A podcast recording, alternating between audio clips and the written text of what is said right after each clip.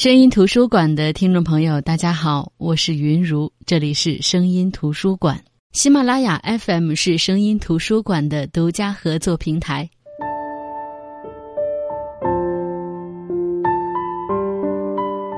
很少看到一部作品没有绝对的主角，尤其是一部小说、一部长篇故事里没有主角。我一直不明白，我当时看《群山之巅》时的不适感是什么。直到看完整本书，自己做人物故事图谱的时候，才发现，这本书居然没有主角，或者说这本书人人都可以当主角，而人人都不是这本书的主角。这本书就是在一片固定的地域上，描述了生活在这片土地上的众生相。很早就有听众留言让我分享一下迟子建的书，那么就从他最近的作品开始分享，书名《群山之巅》。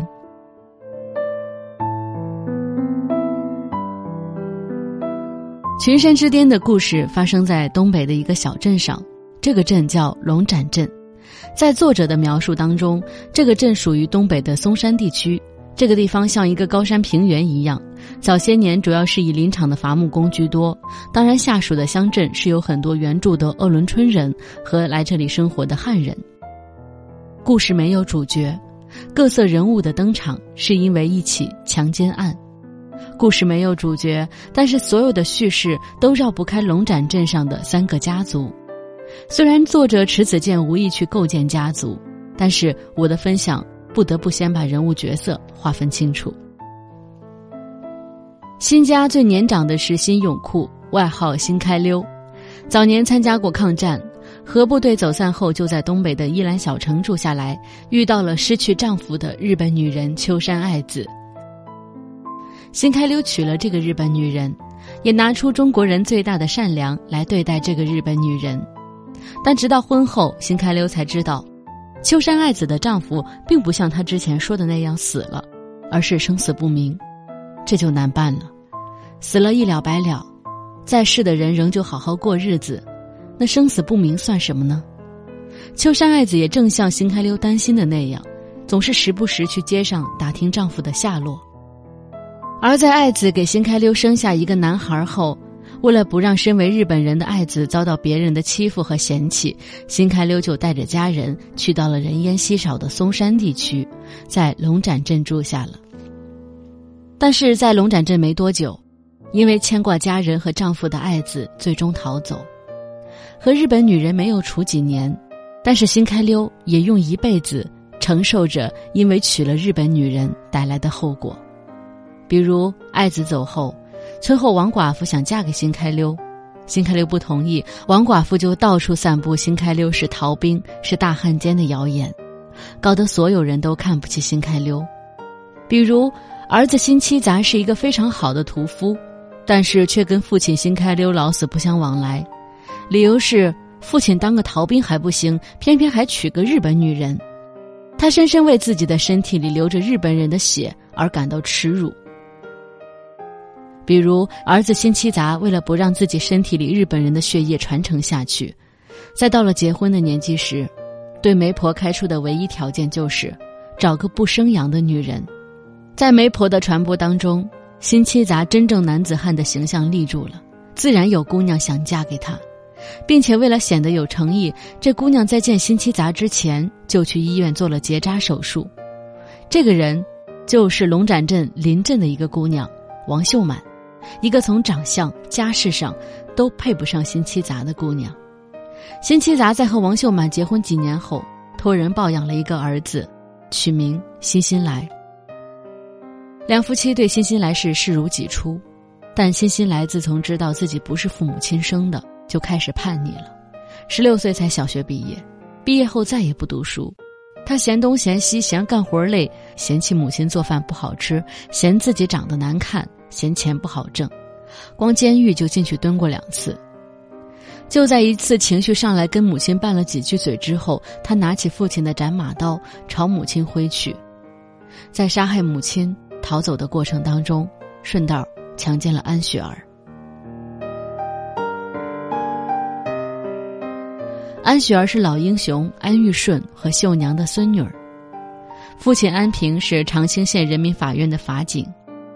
母亲在生下安雪儿之后，因为不满父亲那个枪毙人的工作，和父亲离婚了。安雪儿不仅是安家的宝贝，也是龙展镇人的信仰，因为安雪儿长不大，用我们今天的话来说，就是侏儒。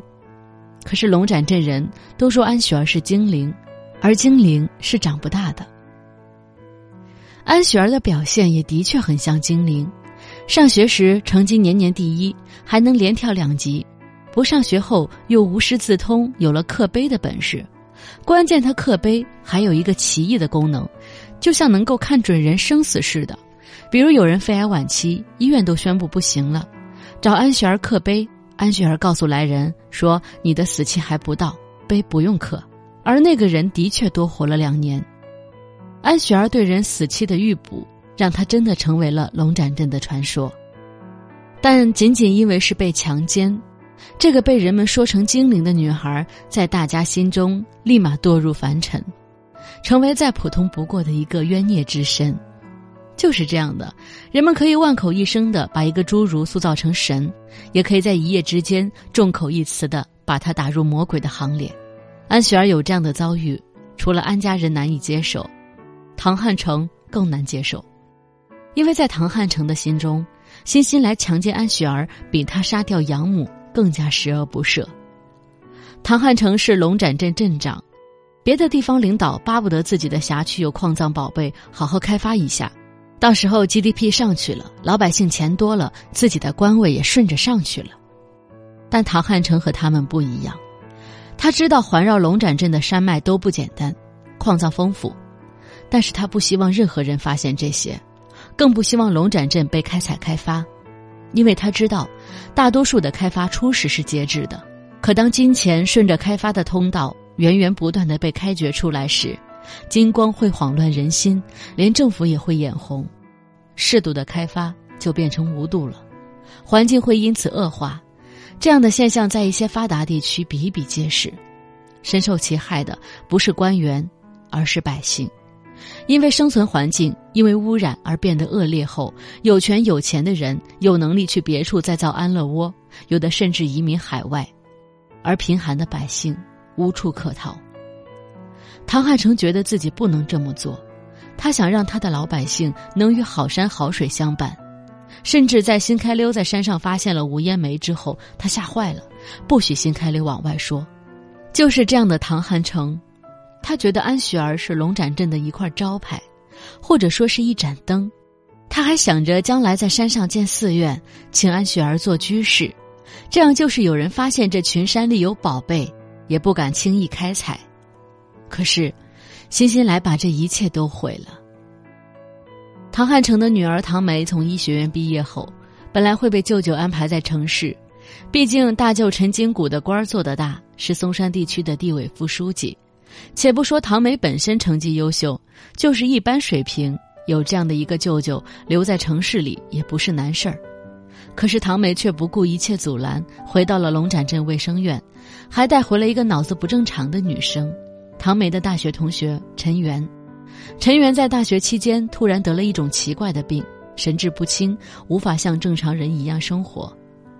唐梅去陈元家里看过，过得并不好。于是他就把这个昔日的好友带在身边，方便照顾。至此，这本书围绕着的三个家族就一一登场了。新家是生活在最底层的人，又看似是这本书的大反派，是所有事情的开端。安家，英雄家庭，非常正面的家庭，却生出了安雪儿这样的孩子。唐家，一心为民的镇长，却有一个精明算计的妻子。一个强大的官场支撑，一个看似自甘堕落的女儿，看似欣欣来和安雪儿成了主人公，但是他们在书中所占笔墨并不多。作者池子健会交代故事出场每一个人的故事，这些故事有些是从祖上说的，有些从来历说，有些从最近的事儿开始说。不管怎么说，总是能够让你立马抓住这个人物的形象和特点。比如唐汉成不是龙展镇人。迟子建就不惜笔墨的交代了他从哪儿来，他如何和妻子陈美贞结婚等等，所以才会有了书中没有主角，但每个人都是主角的感觉。那书中的故事会有什么样的发展、什么样的结局，或者什么样的反转呢？这就不得不说到迟子建构建故事的能力。他用文学建构起一个世界，我们跟随他走进他笔下的世界，并且相信这个世界上的人们发生的一切，相信他们的生活哲学，相信他们的人生逻辑。但是，就在我们已经相信并且熟悉这些人物的时候，迟子建往往会让一切瞬间崩塌，信任瓦解，熟悉瓦解，正确的逻辑瓦解，人性瓦解。在一切瓦解之时，让我们看清。什么是生活？什么是人生？什么是人性？而伴随这些信任和瓦解的，是迟子建构建的结局和反转。在这本书里，我们能看到太多意想不到和反转。这些反转正是一个个人性的矛盾和反差。比如，人们对安雪儿这样的精灵的追捧和安雪儿被强奸后的态度反差。比如唐梅照顾陈元的善意行为和陈元的病其实是唐梅下毒导致这个真相之间的反差，比如安玉顺这个真英雄和孙子安大营这个伪英雄都躺在烈士陵园的这个对比，比如安平和李素贞无法在一起是因为中间隔着李素贞瘫痪的需要人照顾的丈夫，和最终丈夫去世但他们俩却似乎再也不会生活在一起的反差。比如，辛辛来这个犯罪分子的身份和嵩山地委副书记陈金谷的私生子的实际身份之间的反差，这些反差，让人深刻的体会了一句话：我猜到了开头，却没猜到结尾。但是你知道吗？这些具有强大的反差的故事，却来源于生活，有非常大的现实意义。就像我们看到一些狗血的电视剧，会说。编剧太会编了，现实才不会这样呢。但等你真正观察生活，你才会发现，现实比小说、比电视剧精彩的多。那接下来，我们就来分享迟子建在这本书《群山之巅》里的后记。我们来看看这本书的故事有多少是来源于迟子建的生活观察。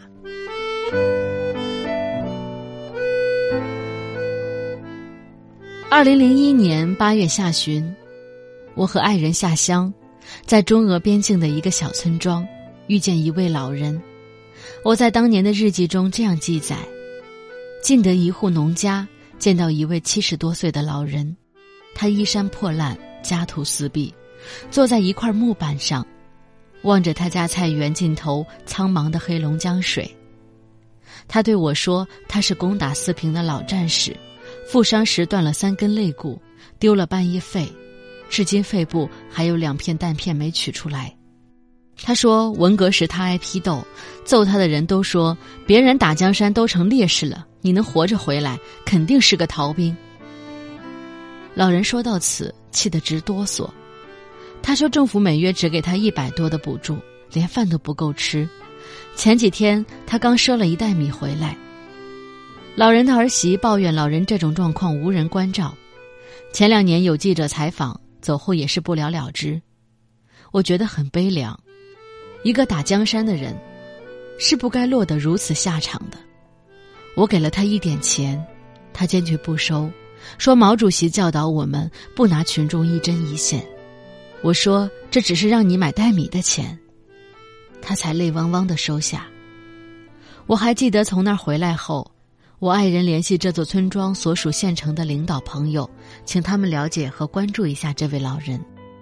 不久后，他还跟我说，事情有了进展。可是八月后，我爱人在归乡途中遭遇车祸，与我永别。与爱人相关的人和事儿，在那个冰冷的春天，也就苍凉的定格了。直到几年前。我听说某驻军部队的一个年轻战士在陪首长的客人游玩时溺亡，最终却被宣传成一个救落水百姓的英雄。这个故事唤醒了我对那位老人的记忆，也唤醒了我沉淀着的一些小说素材。爱人不在了的这十二年，每到隆冬和盛夏时节，我依然会回到带给我美好也带来伤痛的故乡。那里还有我挚爱的亲人，还有我无比钟情的大自然。社会变革过程中产生的各类新规，在故乡施行所引发的震荡，我都能深切的感受到。比如火葬场的建立，在他开工之初，很多老人都开始琢磨着死了，因为故乡的风俗，七十岁以上的老人大都为自己备下了一口木棺材，而火葬场的烟囱一旦冒烟，他们故去就不能带棺材上路了。我还记得火葬新规是那年的十月一日生效的，在此之前，民政部门的工作人员对那些濒临死亡的老人做了普查。告知亲属，凡是死在这个日期之后的，必须火葬，棺材要么自己处理掉，要么上缴统一焚毁。我姐夫的母亲，由于心肺功能严重衰竭，昏迷多日，仅靠氧气维持微弱的生命，医生都以为他活不过九月的，家人也为他打下棺材，可他却顽强的挺到十月一号，成为那座小城火葬的第一人。只因多活了一天。他的棺材只得劈了做柴烧，让儿女们痛心不已。那天送他的人很多，人们都围着粉尸炉转，想看看他是怎么烧人的，因为那儿也是他们最终的去处啊。活过那些日子的老人们，对有朝一日会被装进骨灰盒充满恐惧。我外婆在世时，提到火葬就啧舌。埋怨自己活得长，不能带着棺材去见我外祖父了。处决死刑犯改为注射死亡法，在老百姓中也引发了不少议论。有人说，杀人偿命不用吞枪子儿了，死刑犯死的舒服了，是不是杀人的罪犯就会多了？我知道，在山间法场发生的故事即将消失。在回乡过年时，特意去采访老法警。他们讲述的那些裹挟在死亡中的温暖故事，令人动容。我母亲当年还冲我撇嘴，说：“大过年的采访杀人的事儿做什么？”一个飞速变化着的时代，它所产生的故事可以说是用卷扬机输送出来的，量大、新鲜、高频率、持久不休。我在故乡积累的文学素材，与我见过的逃兵、耳闻的英雄传说融合，形成了群山之巅的主体风貌。对这样一部描写当下，而又与历史有着千丝万缕纠葛的作品，哪种形式进入更适合呢？我想到了倒叙，就是每个章节都有回忆，这样方便我讲故事，也便于读者阅读。闯入这部长篇小说的人物很多是有来历的。比如安雪儿，离我童年生活的小镇不远的一个山村，就有这样一个侏儒。他每次出现在我们小镇，就是孩子们的生日，不管他去谁家，我们都跑去看。他五六岁孩子般的身高，却有一张成熟的脸，说着大人话，令我们讶异，把他当成了天外来客。后来他嫁了人，生了孩子。再比如辛七杂。在我们小城有个卖菜的老头，我们家一直买他种的菜。有年春天，他来我家，问我们想要多少土豆、白菜和萝卜做越冬蔬菜。他下种的时候，好有个数。他肤色黝黑，留着胡子，裤子和鞋子尽是泥，但面目洁净。那天太阳好，他站在院子里，说着说着话，忽然从腰间抽出烟斗，又从裤兜摸出一面凸透镜，照向太阳。然后从另一个裤兜抽出纸条，凑向凸透镜，瞬间就把太阳火引来了，点燃烟斗，怡然自得地抽着。我问他为什么不用打火机或是火柴，他撇着嘴说：“天上有现成的火不用，花钱买火是傻瓜。”所以这部作品的开篇，我让辛七杂以这样的方式亮相。辛七杂一出场，这部小说就活了。我笔下孕育的人物自然而然的相继登场，在群山之巅的龙展镇，爱与痛的命运交响曲，罪恶与赎罪的灵魂独白，开始与我度过每个写作日的黑暗与黎明。对我来说，这既是一种无言的幸福，也是一种身心的摧残。与其他长篇不同，写完群山之巅，我没有如释重负之感，而是愁肠百结，仍想倾诉。这种倾诉似乎不是针对作品中的某个人物，而是因着某种风景，比如滔天的大雪、不离不弃的日月、亘古的河流和山峦，但或许也不是因着风景，而是因着一种莫名的虚空和彻骨的悲凉。所以写到结尾那句“一世界的鹅毛大雪，谁又能听见谁的呼唤？”我的心是颤抖的。